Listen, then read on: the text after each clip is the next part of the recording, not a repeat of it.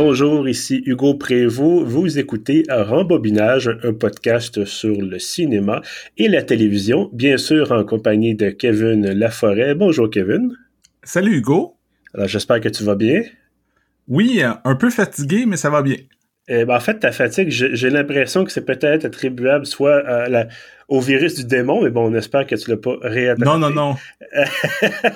mais je pense surtout que c'est attribuable au fait que tu as quitté ton domicile pour une des euh, rares fois de ce podcast. On est sorti, euh, non pas pour aller au cinéma du parc, mais vraiment sorti de, de Montréal. En fait, tu es vraiment sorti de Montréal.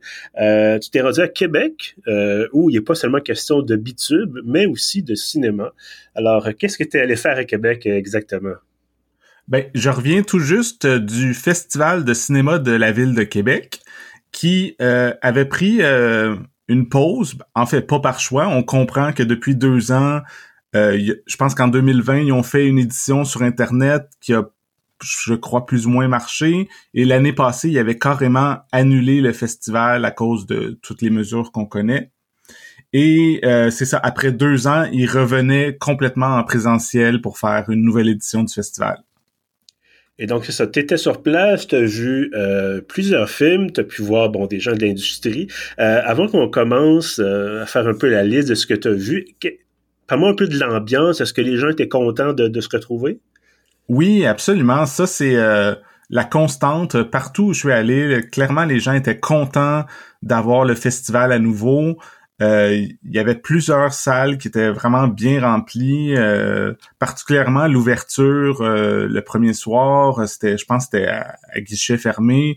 Et c'est ça, le monde était heureux, le monde avait le goût de voir des films en gang et d'avoir quand même des événements un peu tapis rouge, tout ça. Je pense à peu près tous les événements, il y avait des invités, que ce soit les réalisateurs ou les acteurs ou d'autres gens de l'équipe. Donc, c'était vraiment une belle fête euh, du cinéma. Ben écoute, tant mieux. Puis peut-être que l'année prochaine, j'aurai aussi moi-même l'occasion de, me rendre à Québec. Euh, mais pour l'instant, c'est ça. Tu étais notre ambassadeur du, podcast. Est-ce que des gens t'ont reconnu en disant, mon Dieu, est-ce que c'est, c'est bien toi, Kevin Laforêt de Rembobinage? Ben, bien honnêtement, je dirais que non. Euh, il y a des gens qui m'ont reconnu, mais qui m'ont reconnu peut-être plus pour ma présence sur Internet ou pour mhm. euh, mon blog ou dans le temps quand j'étais au journal Voir, tout ça. Il y, a, quand même des gens qui me connaissaient, mais malheureusement, euh, le podcast euh, gagne encore à être connu et, même qu'il y a des gens que quand je leur expliquais que j'étais là pour pour mon podcast, pour Rembobinage, qui étaient comme c'est quoi un podcast? Fait que oh. il y a encore de la job à faire. Effectivement. Ben, tu pourrais toujours leur répondre, c'est comme de la radio, mais plus cool. ouais, c'est ça, exact. ben, écoute, effectivement, il y a encore du travail à faire, mais ça veut dire que justement, on a de l'espace pour, euh, pour, pour se développer davantage, c'est une bonne chose. Euh, mais bon, trêve, trêve de plaisanterie un peu, un peu douteuse. Euh, tu es revenu avec une liste de films, bon, pas nécessairement tous les films que tu as vus. J'imagine que tu en as quand même vu euh, un certain nombre, mais euh, certaines choses qui t'ont marqué, certains films qui t'ont, j'imagine, particulièrement intéressé ou que peut-être tu as détesté viscéralement, j'en ai aucune idée. Euh, ça commence avec un film dont on, j'ai vu le nom circuler un peu et j'avais vu un peu le, des images, en fait, des noms qui étaient dans la distribution. Le film Niagara de Guillaume Lambert. Oui, ça c'était le film euh, d'ouverture. Euh, et euh, ce qui est intéressant aussi, c'est que le film sort en salle ce vendredi, je crois mm-hmm. le 16 septembre. Donc, on en parle maintenant, mais dans quelques jours, vous pouvez aller le voir en salle. Puis moi, je le, je le dis d'emblée, je le recommande. C'était vraiment parfait pour un film d'ouverture parce que c'est une comédie dramatique un peu, mais on rit beaucoup. C'est euh, le deuxième long métrage de Guillaume Lambert que les gens connaissent beaucoup euh, pour Like Moi ou d'autres trucs euh, à la télévision. Des fois, il anime des trucs aussi, dont euh, le un des galas de Québec Cinéma. Souvent, c'est lui qui est l'animateur. Puis c'est quelqu'un mm-hmm. qui est super drôle et aussi en tant que scénariste et réalisateur, particulièrement avec Niagara, c'est vraiment réussi. aussi, ce qui est à noter, c'est que le film, c'est le premier grand rôle au cinéma de François Pérusse, qui joue le rôle principal. Et euh, moi, quand j'avais vu euh, les premières images du film, je m'étais vraiment dit ah ok, on dirait vu que c'est un peu tragique-comique, on dirait que François Pérus va s'imposer comme le, le Bill Murray euh, québécois. Puis c'est en regardant le film, c'est vraiment l'impression qui ressort parce que oui, il est super drôle, mais en même temps, il y a un petit côté un peu mélancolique, comme euh, Bill Murray a souvent, surtout euh, depuis une dizaine, quinzaine d'années dans ses films. Donc c'est ça. C'est si je peux on, on, restera pas longtemps sur chaque film vu que j'en ai vu quand même pas mal, mm-hmm. mais brièvement, le film ça raconte l'histoire de trois frères qui sont euh, François Pérus, Éric Bernier et Guy Jodoin et leur père décède et euh, il décède puis il va avoir ses funérailles à Niagara Falls en Ontario et euh, certains des frères sont il y en a un qui est dans la ville de Québec, il y en a un qui est à Montréal donc c'est un peu un road movie des frères qui vont tous se réunir à Niagara Falls en Ontario pour les, les funérailles et tout ça. Fait que c'est un peu une prémisse que qu'on a un peu déjà vue sais, c'est le côté road movie, tout ça, le côté euh, les, les, les, frères et le père. Moi, je trouvais que c'était comme un peu un croisement entre euh, Camion de notre ami euh, Raphaël Ouellette et Les Barbares de la Malbaie, qui avait aussi le road movie Québec-Ontario. Mais ça a quand même sa propre saveur. C'est l'humour de Guillaume Lambert est vraiment distinctif, un espèce de mélange de, de jeux de mots et de gags visuels. Et, et d'ailleurs, faut souligner le, le montage de Yvan Thibodeau, c'est super punché. Tu sais, souvent, on part à rire à cause de vraiment une coupe d'un plan à l'autre, que c'est mm-hmm. vraiment la coupe qui crée l'effet comique. Donc, ben euh, c'est ça. Ben effectivement, c'est rare qu'on parle du montage, en tout cas du monteur dans, dans un film, mais tant mieux, c'est dans ce cas-ci, ça, ça, fonctionne bien. Euh, ce que je voulais savoir, c'est ça, tu as mentionné, bon, évidemment, François Pérus, Guy Jodoin, je vois aussi la, la distribution quand même assez, euh, beaucoup de noms connus, là, Véronique Dicker, Catherine Levac, Merci Sabourin, qui j'imagine joue le père, le euh, père euh, puis bon, évidemment, Guillaume Lambert lui-même joue un rôle peut-être pas le rôle principal mais un rôle bon euh, euh, quand même présent à l'écran. Est-ce que ça fonctionne ce casting là euh, Oui, tout le monde est bon vraiment. vu que François, Pérus, c'est son premier grand rôle au cinéma, c'est lui qu'on se souvient peut-être le plus, mais même dans les petits rôles, Guillaume Lambert lui-même est très drôle et la séquence avec Véronique Dicker et Catherine Levac qui sont comme mère-fille euh, franco-ontarienne. Là, c'est, vraiment mhm. très drôle. C'est, dans les meilleures séquences du film. Parfait. Ben donc Niagara, ça sort vendredi, euh, réalisé et scénarisé par Guillaume Lambert, donc à voir euh, en salle, bien sûr. on passe à un film dont on avait déjà discuté, toi et moi. On en regardait peut-être pour faire une critique. Et là, toi, tu as eu l'occasion de voir finalement La guerre nuptiale. Oui, euh, j'avais vraiment hâte de voir ce film-là parce que c'est le deuxième long métrage, un autre deuxième long métrage, mais celui-ci de Maxime Desruisseaux, qui est euh, peut-être moins connu, mais euh, que dans le cinéma, disons, indépendant québécois, c'est un, nom vraiment à surveiller. Et d'ailleurs, il habite la ville de Québec, donc je l'ai croisé plusieurs fois pendant le festival. C'est un gars super sympathique, super drôle. Et aussi, il a du talent comme réalisateur. Puis euh, c'est ça, ce film-là, euh, on pourra peut-être en reparler si jamais il sort en salle, tout ça. Ça pourrait être intéressant d'en faire euh, soit un épisode critique ou de même interviewer Max. mais en, rapidement, c'est, je sais pas si tu connais la, la télé-réalité Couple à bout qui joue depuis deux saisons. C'est genre à Canal Ville. Mais euh, juste euh, le titre le dit un peu, c'est comme une télé-réalité sur des couples euh, qui se chicanent beaucoup, qui ont des problèmes. Donc le film c'est un peu ça, sauf que c'est pas une télé-réalité, c'est beaucoup plus audacieux, c'est beaucoup plus inspiré dans, dans la réalisation. Tout le film est en split screen et pas juste deux écrans, deux, une image divisée en deux. Souvent c'est en, en deux, en quatre, en six, parfois jusqu'à je pense huit. Et en plus, les différentes euh, divisions de l'écran se changent de place ou changent de taille et c'est super coloré. Donc, euh, je pense que j'ai jamais vu un film que à ce point-là euh, jouait avec le split screen. Tu sais, on, avait fait Vortex de Gaspard mm-hmm. Noé qui était entièrement split screen, mais je pense que c'était toujours pas mal en deux, si, je me souviens bien. Oh, Là, ça va plus loin. Ça va plus loin que ça. Puis euh, je trouve que c'est intéressant euh, tout ce que ça peut représenter, euh, que ce soit thématiquement ou juste juste comme exercice de style. Tu sais, depuis depuis la pandémie, on fait beaucoup de de trucs en ligne, que ce soit des, des réunions Zoom, tout ça. Fait qu'on on est habitué justement de voir les gens dans des petites cases sur notre écran. Fait qu'il y a un peu de ça.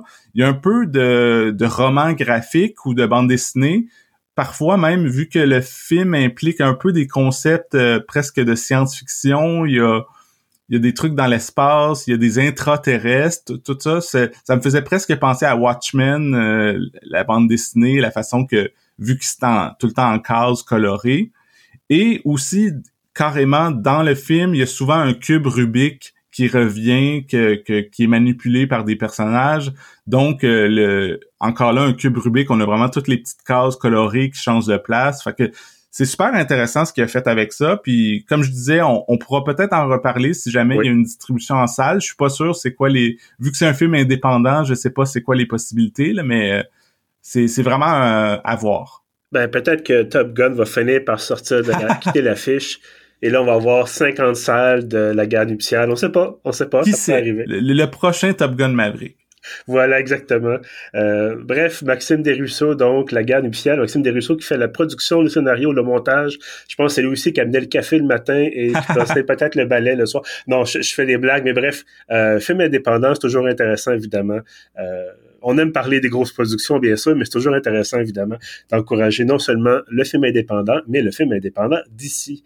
Euh, on passe à le, titre suivant, parce qu'évidemment, tu m'avais envoyé toute une liste. Euh, les douze travaux d'Imelda. Et rassure-moi, il n'est pas question de maison qui rend fou, puis de, de, de, petits... Euh, le petit toast qui va avec la montagne de caviar. On n'est pas là-dedans, là. Non, à part le clin d'œil du titre, non, c'est autre chose. euh, à date, euh, j'étais pas mal dans les coups de cœur. J'ai beaucoup aimé Niagara, j'ai beaucoup aimé la guerre nuptiale. Euh, là, on est un peu plus euh, dans la déception. Mm.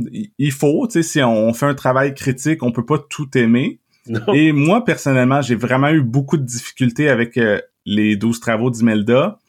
C'est un film de Martin Villeneuve qui, pour l'anecdote, c'est le frère de Denis Villeneuve.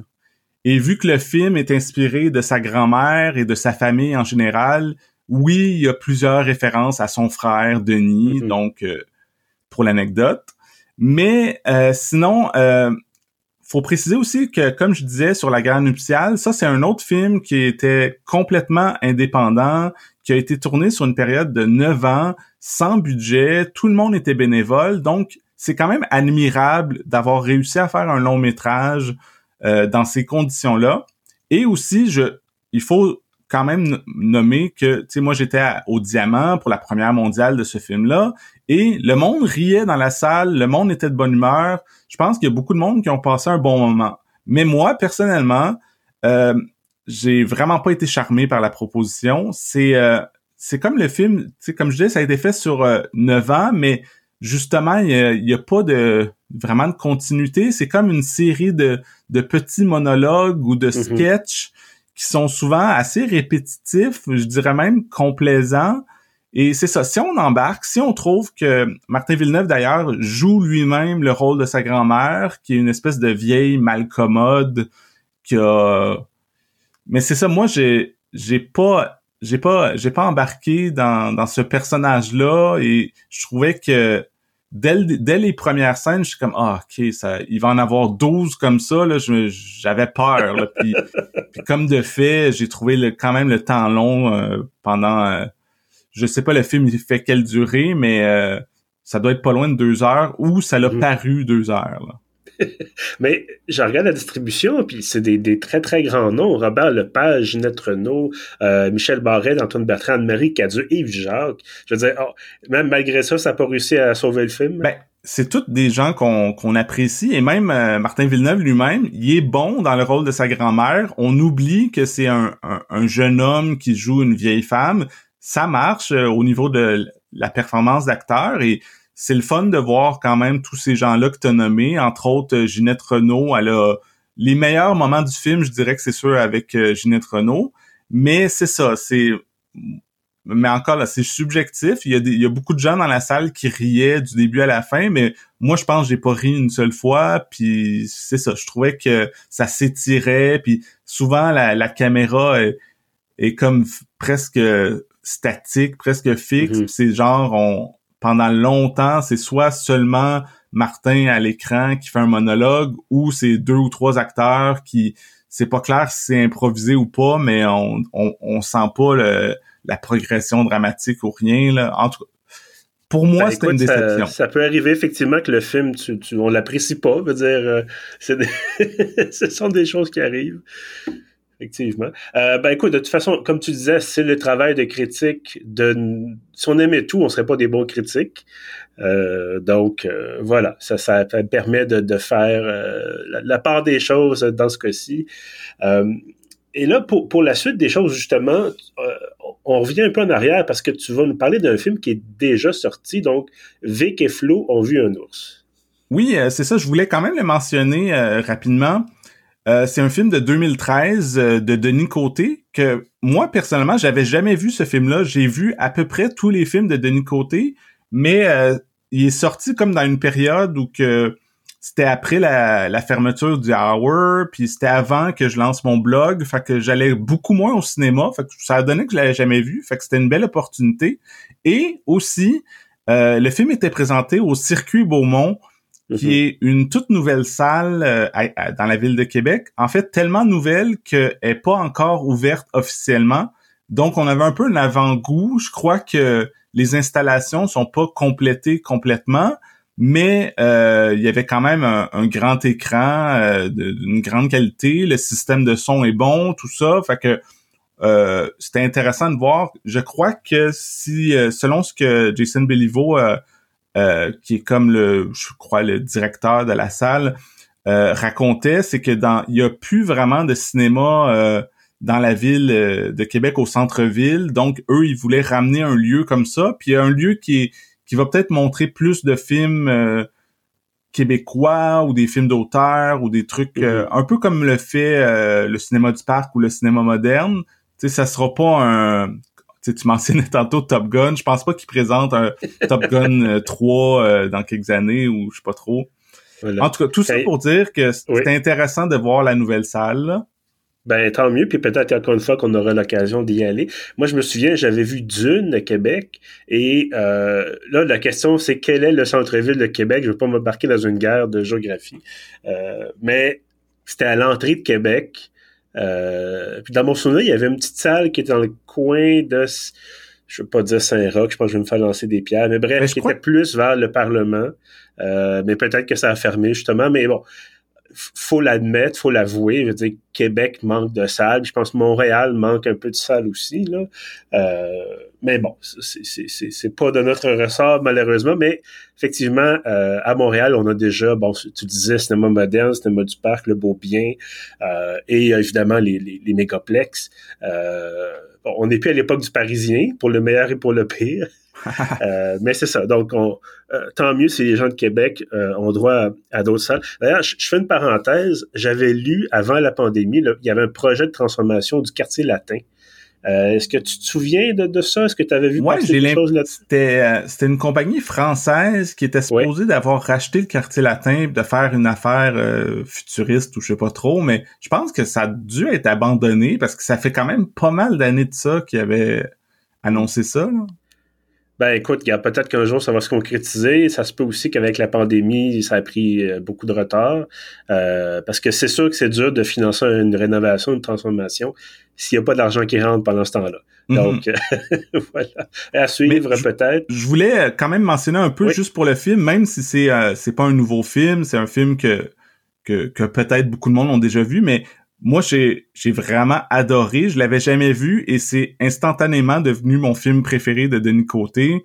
Euh, que comme tous ces films sont pas mal euh, énigmatiques et imprévisibles et celui-là, c'est vraiment le cas. C'est comme un peu une histoire d'amour entre deux ex-détenus qui sont joués par euh, Pierrette Robitaille et Romane Boringer. Et même si c'est un film qui date de presque dix ans, je veux pas révéler les, les punchs, mais ça se transforme en presque film d'horreur, j'en dirais oh. pas plus.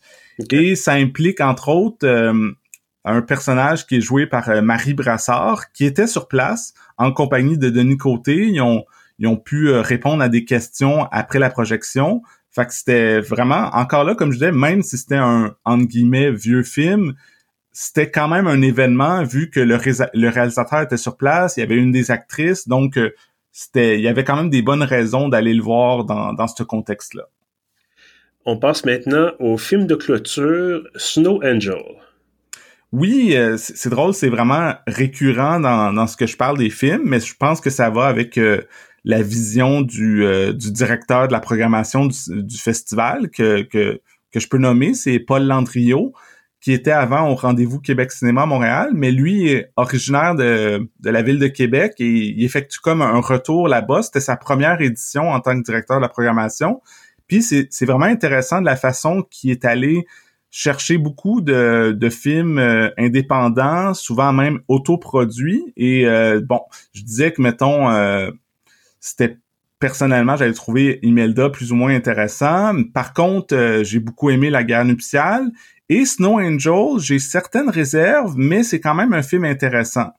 C'est un, film qui euh, comme tu disais tantôt, quelqu'un qui fait beaucoup de choses. C'est réalisé, je crois, scénarisé aussi par Gabriel Allard, qui est aussi producteur et plein d'affaires, on, devine. Je pense qu'il a, contribué aussi au montage et tout ça. Et euh, le film met en vedette Catherine Bérubé, et elle joue euh, une fille qui est comme dans un chalet, ça se passe l'hiver et on, comprend que elle a été impliquée dans un accident et qu'il y a eu des morts. Mais ce qui est intéressant, c'est que le film a comme une chronologie déconstruite. On, on est comme dans le présent, mais constamment, ça va et vient avec le présent et le passé, avec comme des flashbacks, mais c'est bien, euh, c'est assez habile la façon qu'on va et vient entre le passé et le présent et que tranquillement on comprend euh, qu'est-ce qui s'est passé. Puis en même temps, comme je disais, je pense euh, c'est un trailer psychologique. Euh, il y a une atmosphère anxiogène. Il y a comme il y a quand même des bouts des bouts un peu qui font un peu peur, qui sont un peu stressants. Il y a une puis le personnage de, Catherine Bérubé, on a l'impression qu'elle devient folle peu à peu, qu'elle hallucine des choses. Fait que c'est un, bel exercice de style. Je trouve que euh, je pense que c'est le premier film de Gabriel Allard et euh, il y a clairement du talent puis euh, il amène bien ses choses. Par contre, ben, non, vas-y, excuse-moi, j'allais couper, mais vas-y. Non, mais vas-y, vas-y. non, non, mais j'allais dire, je pensais pas que je pensais que c'était la, fin de ton de ta présentation, de ton ta description, mais il semble dire, je, t'ai coupé au moment où tu, disais par contre, donc il y a une twist, il y a quelque chose qui s'en vient. Oui, ben, je, voulais juste dire deux trucs qui, qui m'ont intrigué. C'est que, ben, un truc qui m'a intrigué, c'est que le film est en anglais majoritairement, malgré que c'est pratiquement seulement des acteurs euh, québécois francophones et ça se passe au Québec. Mais euh, pour une raison que j'ai pas compris, ils ont décidé que le personnage de Catherine Bérubé, euh, c'était une fille qui venait du Vermont, donc elle parle en anglais, puis pas mal tout le monde avec elle lui répond en anglais. Et je sais pas, sans être, euh, sans faire une montée de lait nationaliste, tout ça, je j'ai pas compris pourquoi fallait que le film soit en anglais. Ça, c'est un truc. Mhm. Et deuxième truc, euh, bon, là, ça, c'est difficile à dire parce que, tu sais, quand, quand il y a une twist dans un film, juste le fait de dire qu'il y a une twist dans un film, tu sais, on veut pas rien révéler. Donc, je dirais vraiment aucun détail, mais la twist est particulièrement prévisible, selon moi. OK c'est comme c'est une des twists les plus vieilles dans le livre des twists et je pense que très très tôt dans le film j'étais comme ah je pense que ça va être ça la fin. Puis effectivement c'était exactement ce que je pensais. Puis d'une façon que j'étais j'étais comme un peu ah vraiment mais euh, malgré tout euh, j'ai quand même embarqué dans le film. Je trouvais que le film était bien fait. Super bien joué par les différents acteurs, dont, euh, dont Catherine Bérubé. Il y a aussi Paul Doucet qui joue dans le film et quelques autres noms connus, je crois. Et euh, c'est ça, c'est un, c'est un film solide euh, qui vaut quand même la peine d'être vu, mais j'aurais aimé ça qu'il trouve quelque chose. Tu sais, je disais que le, film de Denis Côté était imprévisible. J'aurais aimé ça être autant surpris par Snow Angel, alors que quand on est arrivé euh, dans les révélations à la fin, j'avais pas mal tout, tout vu venir. Bon, ben, en tout cas, on aura l'occasion peut-être de se faire une idée en salle. La sortie est prévue cet automne, donc au Québec. Euh, oui, je crois qu'il sort en décembre. Ah, bon, ben, c'est fin de l'automne. exact. Voilà, donc Snow Angel. Euh, on va terminer ça, cet épisode-là, si tu veux bien, Kevin, avec... Euh, parce que dans la liste que tu m'as envoyée, on n'a pas tout fait, bien sûr. On aura encore l'occasion, je pense, d'en parler par au moins un autre 30 minutes. Mais euh, moi, j'ai envie de t'entendre sur euh, Faradar, parce que Faradar, c'est un projet de film euh, médiévalo-fantastique, mais c'est aussi une référence et euh, peut-être les gens de mon âge qui sont un peu nerds vont, vont le reconnaître. Euh, c'est une référence au court-métrage Tom et ses chums. Et Tom et ses chums, c'est pratiquement légendaire. Euh, je vais peut-être résumer, si tu me permets, euh, Kevin. Euh, Tom et ses chums, c'est ça, c'est un court-métrage et c'est des amis qui sont à Québec et qui jouent une partie d'un jeu de rôle, ça peut être Donjons et Dragons, ça peut être autre chose, dans un univers justement médiévalo-fantastique et c'est extraordinaire, c'est drôle, c'est irrévérencieux. Euh, et donc, ça, ça, doit faire 15 ans que c'est sorti, ça, Tom et ses. Et quand j'ai su, il y a quelques années, que ces gens-là travaillaient, je pense que c'est la même gang peut-être, travaillaient sur Faradar, un film dans cet univers-là, ou en tout cas avec des personnages qui sont mentionnés euh, dans Tom et ses. J'étais très, très heureux d'apprendre ça. Et là, toi, c'était pas un c'était pas le film que tu as vu, c'est un panel sur le film, c'est bien ça? Oui, c'est ça. Euh, il y avait, euh, comme euh, Paul Landriot expliquait, lui, il voulait absolument avoir le film parce que le film a été tourné en grande partie dans la ville de Québec et c'est beaucoup des gens de Québec qui ont travaillé sur le film, donc ça, ça aurait été parfait au festival. Par contre, vu que c'est un film qui va avoir quand même beaucoup d'effets spéciaux et tout ça, le film était pas prêt pour être lancé mm-hmm. en première ce week-end. Mais Paul a décidé de quand même euh, faire un événement autour de ça, qui était comme une discussion avec le réalisateur euh, Édouard Tremblay, qui était, comme tu dis, c'était lui qui avait fait le court métrage dans le temps aussi. Et euh, il y avait plusieurs de ces acteurs, dont Catherine Brunet qu'on connaît, et ils ont parlé pendant un peu plus qu'une heure de du tournage du film, de la transposition du court au long métrage, tout ça, du fait de faire un film euh, un peu fantastique au Québec avec un budget de quand même limité, tu sais, c'est, je pense c'est à peu près 2 millions, ce qui a l'air beaucoup, mais quand on compare à, mettons, la, la, série actuelle du Seigneur des Anneaux qui a coûté genre 700 millions, je sais pas trop quoi, on est clairement pas dans la même échelle. Oui. Mais pendant le panel, on a vu beaucoup de sur euh, l'écran, il était projeté des photos du tournage et ça avait l'air quand même impressionnant, les maquillages, les costumes, tout ça. Je pense qu'ils ont fait avec l'argent qu'ils ont, ils ont fait quelque chose qui a l'air assez impressionnant. Et euh, on a vu en primeur euh, mondiale, je crois, le teaser de peut-être une minute ou deux, vraiment les premières images du film. Je crois que bientôt ça va être en ligne, ils vont la lancer. Mais c'est ça, ça a l'air euh, ça a l'air d'un film qui est drôle, comme tu disais, comme le court-métrage, mais en même temps qui a des éléments euh, plus spectaculaires. Ils ont tourné d'ailleurs euh, un certain temps en France dans des vrais châteaux du Moyen Âge, tout ça. Donc, ils sont quand même allés au bout de la proposition. Ben, en tout cas, j'ai très hâte de, voir ça, puis peut-être qu'on aura l'occasion d'en parler, toi et moi. Ah, ça serait vraiment intéressant. Mais tu disais que tu voulais conclure là-dessus. Je sais que l'épisode peut-être s'étire un peu, mais je veux juste rapidement mentionner les deux des autres événements que j'ai vus au festival. Ben euh, Alec et ses amis, qui était comme une rétrospective euh, de certains courts-métrages et épisodes de web-série de Alec Pronovo, qui est comme euh, vu qu'il fait pas encore de long métrage, on le connaît plus ou moins, mais si vous aimez l'humour des gens comme comme David Bocage ou Rosalie Vaillancourt, tout ça, il y a pas mal tous ses projets, il tourne avec des humoristes, donc c'est des trucs très comiques, parfois niaiseux, mais bien fait, tout ça. Donc, euh, à surveiller. Presque tout ce qu'il a fait, on peut trouver sur Internet. Euh, je, mentionne rapidement quelques titres qu'on a vus euh, au festival. Tony Speed, Jeep Boys, Sainte Marie-Josée part en croisade. Donc, googlez ça, vous allez trouver ça en ligne, vous pouvez les regarder, c'est très drôle, très ludique. Et finalement, il faut absolument que je mentionne les mashups vidéo soniques de DJ XL5. Si vous êtes des habitués comme moi de, de Fantasia, euh, ça fait, euh, je sais pas, 15-20 ans que DJ XL5 présente à chaque année un ou deux ou trois programmes, soit de courts-métrages ou des programmes thématiques. Et ce qui est vraiment particulier dans ce qu'il fait, c'est que c'est comme un... Il fait des collages. Le montage est vraiment toujours très éclaté.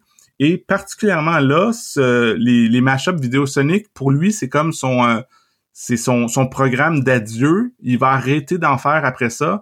Donc, ah, c'est comme la somme de 20 ans de collage et c'est toujours plein d'extraits de films avec différentes musiques. C'est comme d'essayer de créer des effets en prenant, mettons, euh, la scène de danse de Pulp Fiction, mais en mettant une nouvelle musique sur laquelle les personnages dansent.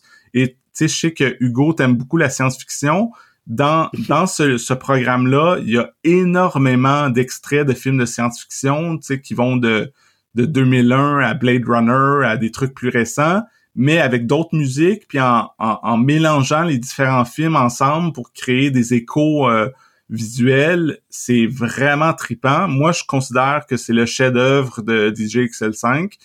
Euh, et ça va être présenté euh, pendant un an en tournée euh, à travers euh, le Québec, je pense même le Canada et les États-Unis ou qui sait peut-être même outre-mer. Donc c'est sûr qu'éventuellement il va être présenté à Montréal et dans d'autres villes. Surveiller ça, c'est vraiment à voir. Ben écoute, moi je pense que j'avais eu l'occasion justement de voir une de ces soirées à Fantasia, puis t'as tout à fait raison. C'était euh, c'était vraiment une expérience particulière, c'était très agréable. Mais c'est ça, c'est un style. On peut on, peut être désarçonné un peu au début parce que c'est un il faut connaître un peu la façon de procéder, la façon de travailler, puis ça prend quelques minutes là, pour s'initier et tout ça, mais au début, on est un peu d'accord, il, il, a fait telle combinaison, puis ça peut paraître bizarre, mais finalement, on, tout le monde embarque, puis c'est le, le, le, délai pratiquement. Là, mais ça, je trouve ça intéressant au moins qu'ils partent en tournée parce que ça donnait toujours l'impression que c'était entre initiés. C'était entre gens qui se connaissent, qui connaissent le, le, le, DJ XL5, qui sont des habitudes Fantasia, comme tu mm-hmm. disais.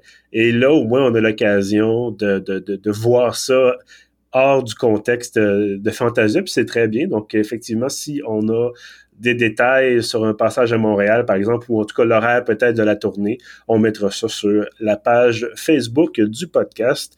Euh, ben écoute, Kevin, merci pour ce tour d'horizon du Festival de cinéma de la Ville de Québec. Ben oui, euh, c'est un grand plaisir. J'aurais pu en parler encore euh, beaucoup. J'ai j'ai quand même profité des quatre jours que j'étais à Québec pour faire un peu de tourisme, me promener dans la ville, euh, qui, qui, est une super belle ville et le monde est le fun. Il y a eu des parties, il y a eu plein d'affaires. Mais bon, on s'est concentré surtout sur les films. Je pense que c'est la chose à faire. Effectivement, ben écoute, on reste un podcast de films. Ouais, c'est ça. Euh, excellent. Ben, merci encore, Kevin. Puis merci évidemment aux gens qui nous écoutent, qui étaient là, sont, sont au rendez-vous pour ce 64e épisode de Rembobinage. Euh, Est-ce qu'on fait quelque chose de spécial pour le centième? Penses-tu qu'on devrait faire un, gros party, un gros truc? Euh? Ben oui, absolument. Parce que moi, j'ai l'impression qu'on va y arriver, et peut-être probablement pas cette année, évidemment, mais euh, peut-être en 2023, qui sait? Donc, euh, on pourrait faire un grand événement, euh, rembobinage, centième épisode. Euh, d'ici là, si vous voulez rattraper les autres épisodes de rembobinage, on a tout ça sur pieuf.ca. On est également sur Apple Podcast, sur Spotify, sur Google Podcast et sur notre hébergeur Balado Québec. Avant de vous quitter, avant de vous dire à bientôt, je vous invite bien sûr à vous abonner à la page Facebook du podcast et je vous invite également à vous abonner à l'infolettre de pieuf.ca euh, sur, le, sur la page d'accueil. Sur n'importe quelle page du site, vous avez le formulaire à remplir dans la colonne de droite. Ça prend quelques secondes et chaque samedi matin, vous avez tous nos contenus, y compris les podcasts. Pour ça, je vous dis merci et à bientôt.